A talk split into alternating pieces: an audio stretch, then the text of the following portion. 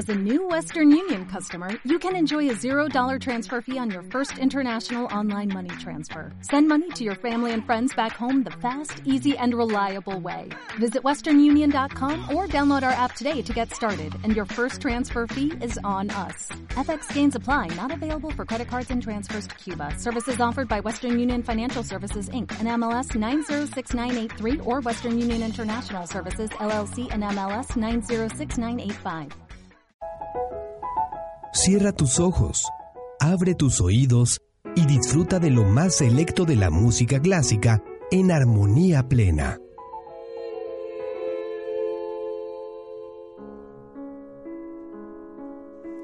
Ludwig van Beethoven fue un compositor alemán perteneciente a la transición entre el clasicismo y el romanticismo. Este hecho resulta notable al escuchar sus nueve sinfonías, ya que las primeras poseen características propias del clasicismo y en las últimas podremos encontrar elementos de la música del romanticismo. Nació en la ciudad de Bonn el 16 de diciembre de 1770. Se formó en un ambiente propicio para el desarrollo de sus facultades, aunque excesivamente rígido. Sus primeros brotes de talento musical fueron dirigidos de forma tiránica por la disciplina de su padre.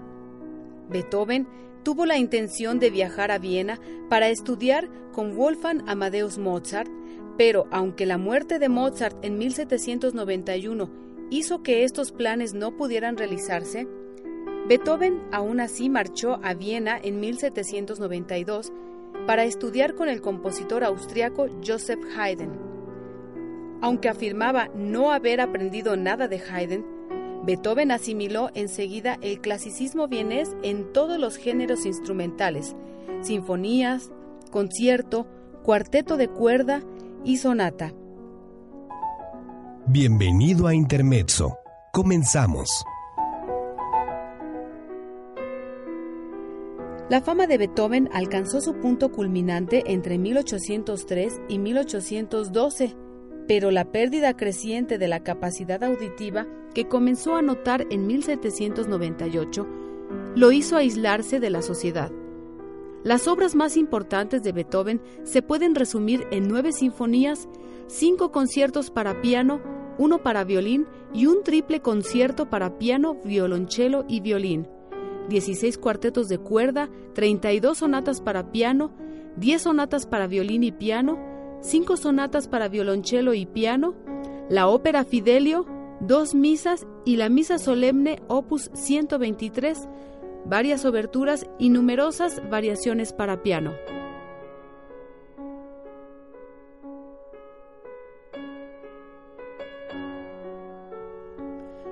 Tradicionalmente se le ha considerado como el puente hacia el romanticismo. Actualmente, los expertos lo consideran como el último representante de la escuela vienesa clásica que en lugar de seguir la corriente romántica, se dedicó a desarrollar la música que le habían legado Mozart y Haydn. Quizás la herencia más notable que Beethoven nos dejó fue un cambio en el papel del compositor en la sociedad. De ser un artesano que creaba a las órdenes de la iglesia o de alguna autoridad aristocrática, pasó a ser un artista independiente desde el punto de vista económico, gracias a la publicación de sus obras y a sus representaciones con una motivación creadora íntima, concepto que fue el sello del romanticismo durante el siglo XIX. Murió en Viena el 26 de marzo de 1827.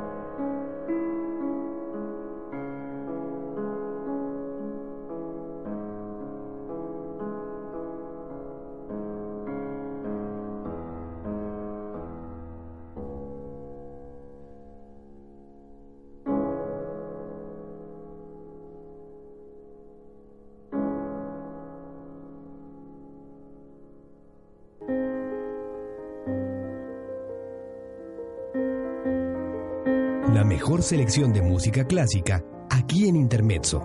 Vamos a una pausa y continuamos.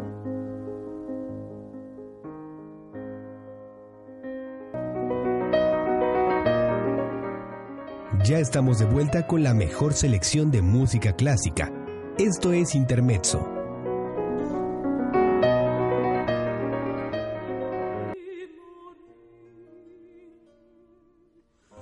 La figura más importante de la transición entre la música renacentista y la barroca fue el compositor italiano Claudio Monteverdi.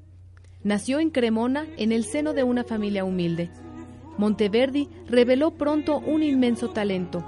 A los 15 años, en 1582, Monteverdi compuso su primera obra, un conjunto de motetes tripartitos, y en 1605 ya había compuesto cinco libros de madrigales. Monteverdi comenzó a interesarse por los dramas musicales experimentales de Jacopo Peri, director musical en la corte de la familia de los Medici, y por obras similares de otros compositores de la época.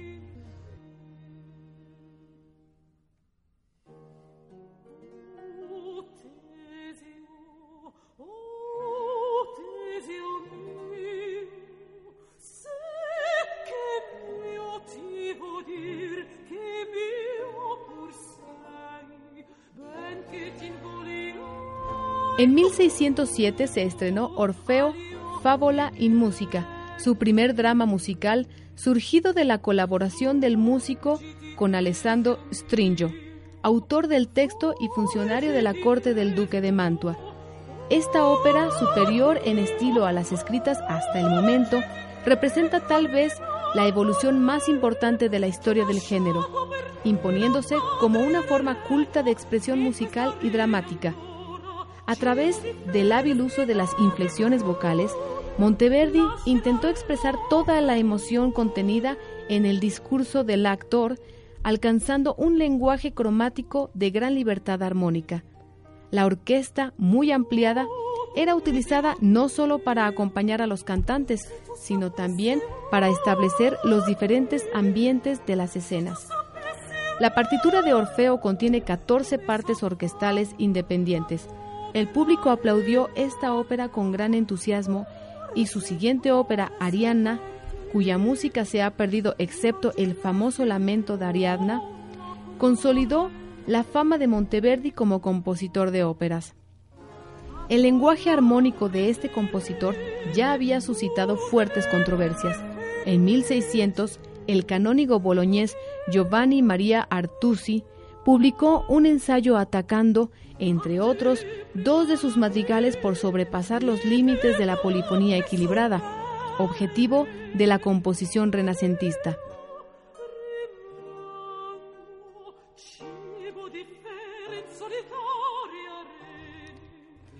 Monteverdi se defendió en un escrito publicado en 1607 en el que argumentaba que, mientras el estilo antiguo que él denominaba prima práctica era adecuado para la composición de la música religiosa, y él así lo hizo durante muchos años. La segunda práctica, donde las palabras son dueñas de la armonía, no esclavas, era más apropiada para los madrigales, composición en la que resultaba vital poder expresar las líneas emocionales del texto. El gran logro de Monteverdi como compositor de óperas fue combinar el cromatismo de la segunda práctica con el estilo monódico de la escritura vocal, es decir, una línea vocal florida con un bajo armónico simple. En 1613, Monteverdi fue nombrado maestro de coro y director de la Catedral de San Marcos de Venecia, uno de los puestos más importantes de aquella época en Italia, también se le nombró maestro de música de la Serenísima República. Desde ese momento compuso numerosas óperas, muchas de ellas que se han perdido. Motetes, madrigales y misas. Monteverdi falleció el 29 de noviembre de 1643 en Venecia.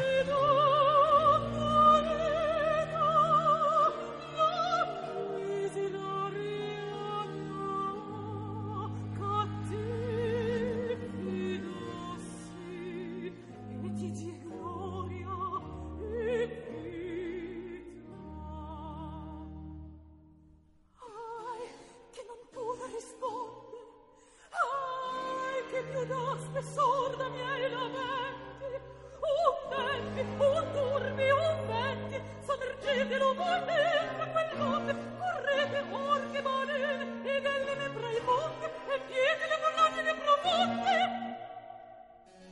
Che parlo, oh, che vaneccio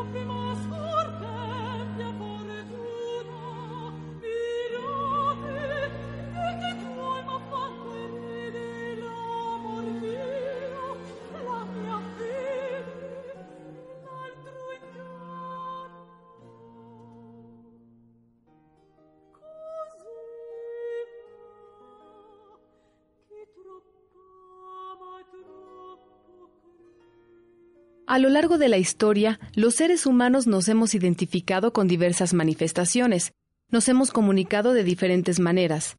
La música es una de las más importantes de nuestra existencia.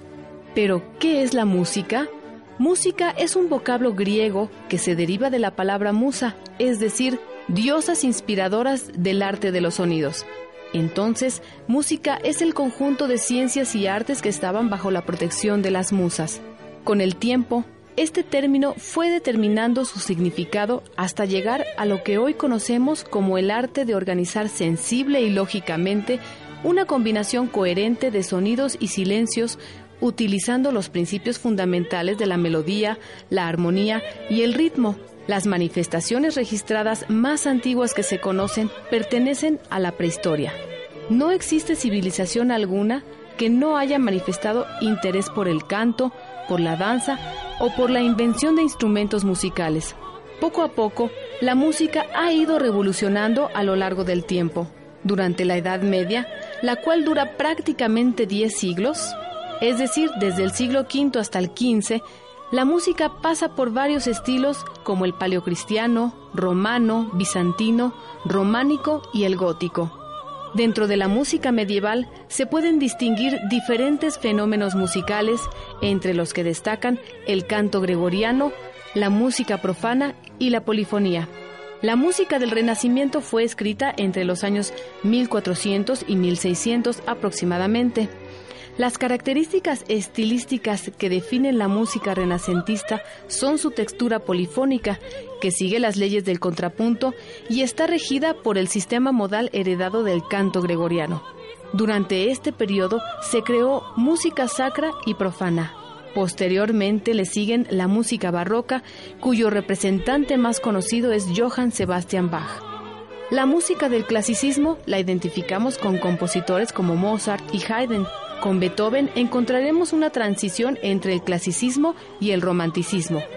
Hoy en día, la música ha ido tomando otras características armónicas y melódicas, dando como resultado los nuevos estilos contemporáneos. La música entonces, desde sus primeras manifestaciones hasta nuestros días, ha sido una de las expresiones artísticas, culturales y sociales a lo largo de la historia de la humanidad.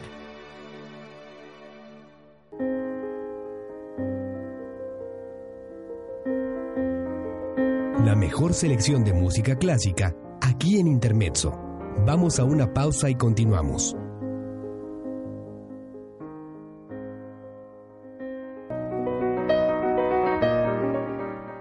Ya estamos de vuelta con la mejor selección de música clásica. Esto es Intermezzo.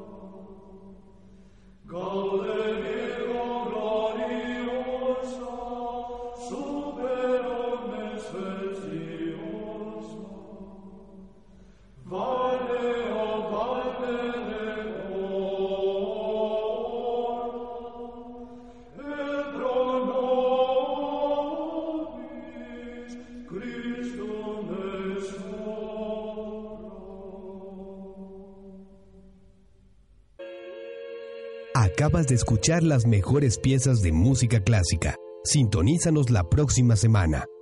Continúa escuchando UBAC Radio.